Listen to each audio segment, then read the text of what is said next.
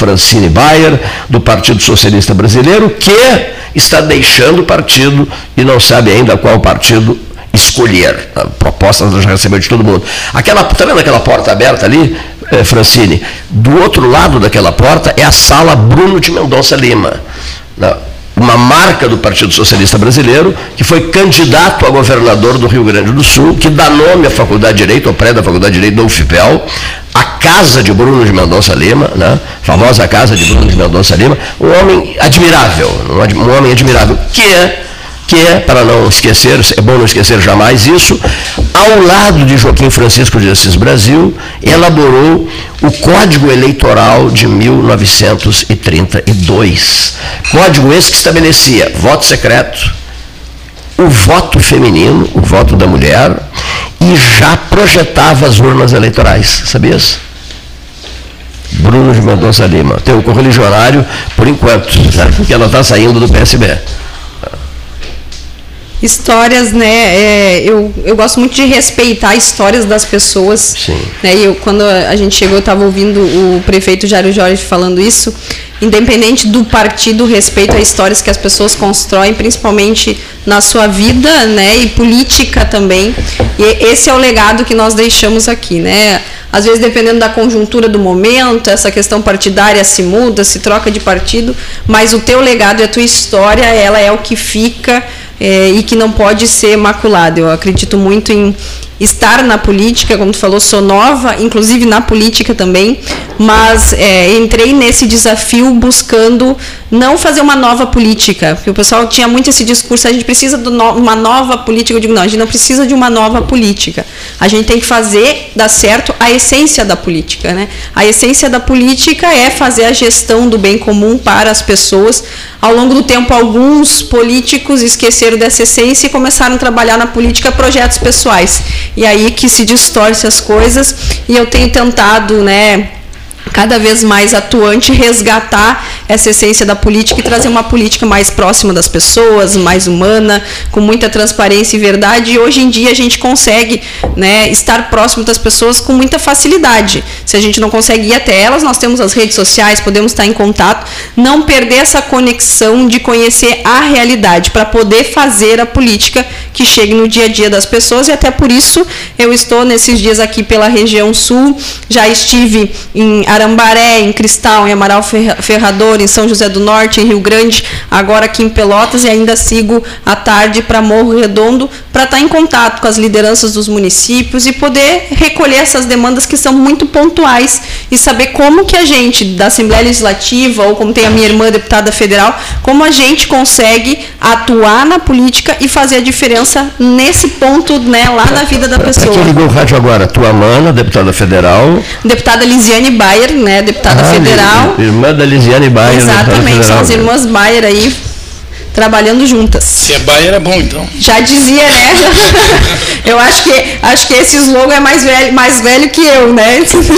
Vocês nasceram as duas em Canoas? Não, não. Uh, eu sou natural de Santa Maria ah. e a minha irmã é de São Pedro do Sul, lá da região central. Ela é de São Pedro do Sul. São Pedro do Sul. São, e... eu, eu, acho esse nome Pedro fantástico, nada que é província de São Pedro, hein? Que nome extraordinário. Lembra a província? É um nome inesquecível, província é. de São Pedro. E o né? nosso pai, ah. missionário, nós acabamos morando aí por várias cidades do estado e acabamos nos consolidando aí pela região metropolitana já faz algum tempo e é, hoje eu resido em Canoas. Muito bem, filha, no momento uh, habitando Canoas. Aquele, aquele, tu acha que aquele jovem tem futuro em rádio? Olha ali. Olha, só pelo Bayer é bom eu já achei bem promissor. Há, um brilho no olho dele? Então, então eu posso fazer um questionamento assim? Deixa eu só perguntar, há um brilho no olho dele?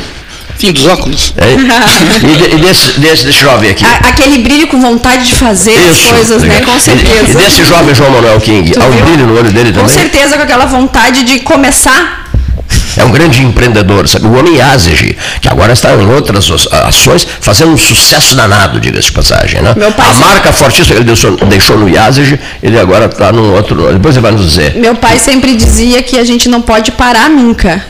Quando ele descansava, ele descansava trabalhando em alguma coisa diferente. Teremos toda a eternidade para descansar depois, né? Professor Neif Olavo Gomes Santelã. Pois não é, é coisa nenhuma, é um professor universitário brilhante. É aposentado, né? Diga-se de passagem. A questão é a seguinte, eu, eu tenho sempre vontade de fazer perguntas assim para deputados e vereadores, prefeitos, entende? E nesses últimos dois anos a gente esteve meio assim fora do ar, né? Por motivos que todos sabem, né? Ficou mais difícil a gente participar, né? Mas há uma, uma coisinha na Constituição que diz assim, todo poder emana do povo. Tá bom isso, né? Mas ele não pode exercer o poder, né? Então ele coloca alguém no lugar dele para exercer. Bom, só que a impressão que fica para as pessoas é que um número muito grande de pessoas que estão exercendo o poder em nome do povo se esquece de quem é, na verdade, o poder. Não é deles. Eles são, apenas estão representando porque um país desse tamanho, que, tamanho que seja, não importa, né? Mas não pode as pessoas todas ficarem ao mesmo tempo exercendo o poder. Né? Tem uma, uma questão assim importante, e eu vou te perguntar, né? Como é que tu enxergas os teus pares né? É, nesta visão? Eles de fato estão representando essas pessoas que delegaram o poder a eles, né? Tu acha que eles estão representando mesmo ou aí está a essência da, da questão política que para mim além do tratar das coisas, né, é mais importante porque ela trata da cidadania, porque ela trata do cidadão, que é quem é o dono do poder. Né? Como é que tu enxergas essas coisas estando lá dentro, nessa, nessas rupturas todas? né, nessas confusões todas em que, que nós estamos vendo hoje de diferentes comportamentos e tal, e tendência a achar que está certo, está errado numa hora, aí o que era errado antes passa a ser certo depois, que essas mudanças bruscas assim, tendo os mesmos eleitores. Né? Eu acho ótimo o que o senhor está colocando aqui, porque é nisso que eu falo quando eu digo que a gente tem que estar próximo e conectado às pessoas porque por um tempo, quando eu não estava envolvida, né, colocando meu nome à disposição para representar, para ser uma candidata, é, eu sentia muito disso. É, as pessoas diziam, a, a política é muito longe da nossa realidade. A pessoa eh, se elege, assume um cargo e se distancia da realidade e a gente começa a ver leis que não, não, não acontecem na vida, né? aquela coisa que não se torna realidade no dia a dia. E eu tenho dito muito isso, a gente precisa resgatar aquela proximidade para estar tá conectado e não perder, porque no momento em que é, tu és eleito, eu fui eleita com 40 mil votos, 317. Eu digo, eu não represento só os 40 mil eleitores que saíram naquele dia e votaram em mim. Eu represento hoje ali o povo gaúcho. E a gente precisa, para ser a voz que representa né, a voz, que emana do povo, tu precisa estar conectado ouvindo isso. Infelizmente, a gente vê muitas pessoas que, é, eu não vou dizer que se usam, mas que se elegem com algumas bandeiras, com alguma pauta de representação, e que quando conseguem alcançar o objetivo de ter a sua cadeira lá no parlamento, perde essa conexão com a pauta, com quem elegeu e não está mais falando a mesma língua do povo que colocou ela lá. Infelizmente, há isso sim. Né? Hoje nós somos 55 deputados ali na Assembleia e eu acredito muito em que a gente precisa estar próximo da realidade das pessoas. Nós temos um estado muito amplo e eu sempre digo isso, às vezes a realidade, a necessidade aqui da Zona Sul não é a mesma lá da Zona Norte. Então eu preciso conhecer e eu não gosto quando diz assim, ah, o, o, é o deputado de tal região. Eu digo, não, eu não posso representar uma região só.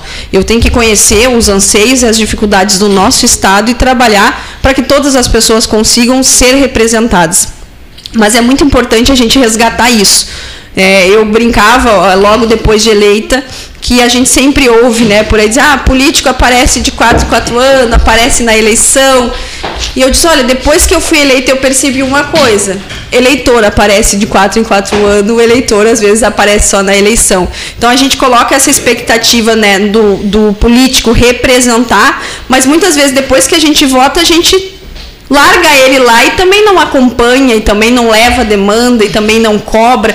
Então a gente precisa dos dois lados, tanto do lado daquele que é eleito para representar, quanto daquele que vota, que é o eleitor, para que haja essa conexão, essa realidade, esse conhecimento da realidade para poder ser a voz, para poder representar. E é isso que eu, nova na política, busco trazer. Quando eu falo de resgatar a essência da política, é isso, é estar tá junto da tua base, dos teus eleitores, conhecer as necessidades necessidades e poder ser no parlamento essa voz que representa o povo, que dá esse poder. Muito bem, de, depois que o Cleiton. É, tem alguém no telefone, Cleiton? Eu, eu estou tentando completar uma ligação. Sim.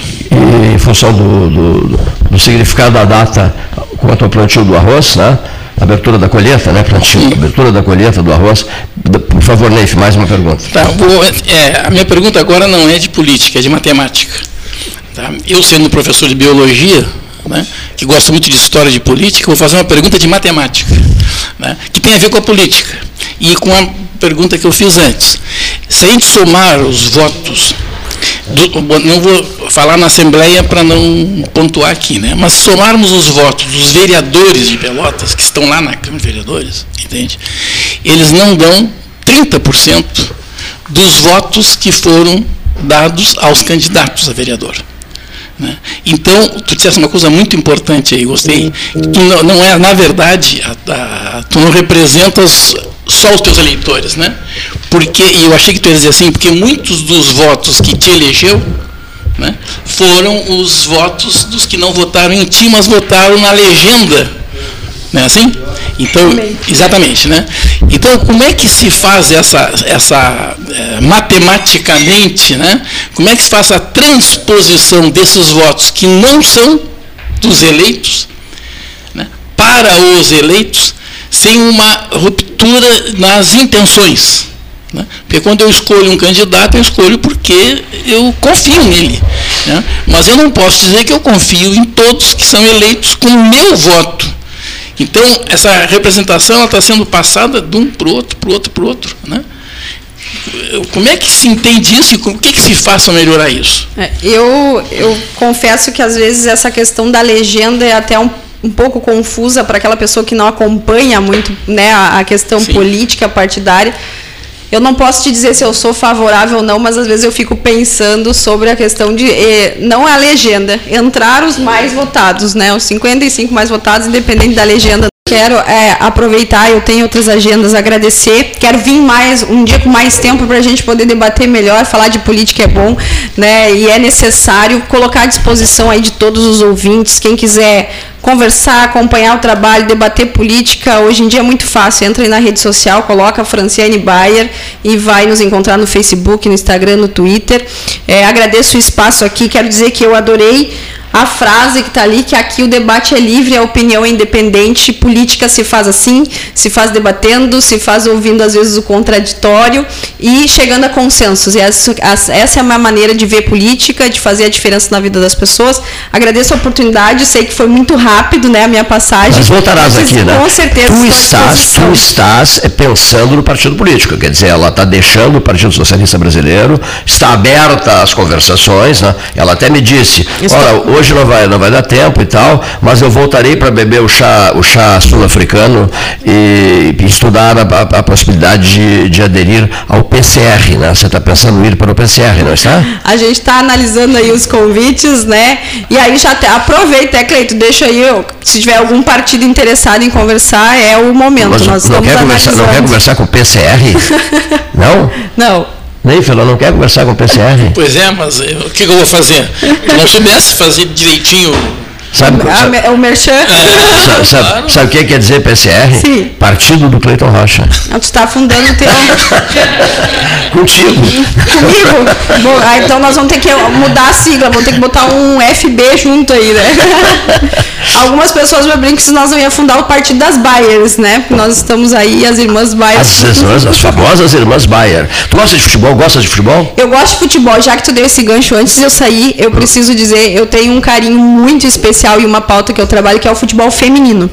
Né, eu, eu sou apaixonada por futebol, torcedora, Sim. acompanho futebol, mas o futebol feminino é um que ganha o meu espaço pelo incentivo que nós temos que dar para as mulheres que decidem fazer do futebol a sua carreira e que ainda enfrentam muito preconceito. Eu tenho uma lei estadual, né, já é lei aprovada, que traz recursos né, de, de patrocínios de empresas públicas para o futebol feminino. A gente está na luta para regulamentar. É, Oi aí, Eduardo Leite, vamos regulamentar a lei do futebol feminino. Hoje, inclusive, de manhã estive ali no Lobas conversando com o Marcos Planella e já chama atenção aqui. Pelotas tem um time de futebol feminino muito importante que às vezes está meio esquecido aí pela comunidade, pelos patrocinadores. A gente precisa dar incentivo para essas mulheres, porque o futebol feminino ele não tem né, a mesma visibilidade e não chama a mesma atenção que o futebol masculino. E a gente sabe que as meninas têm todas as condições, só precisam das oportunidades e dos incentivos para alcançar voos mais altos. Bom, a, a deputada gostou de uma frase que eu usei no início,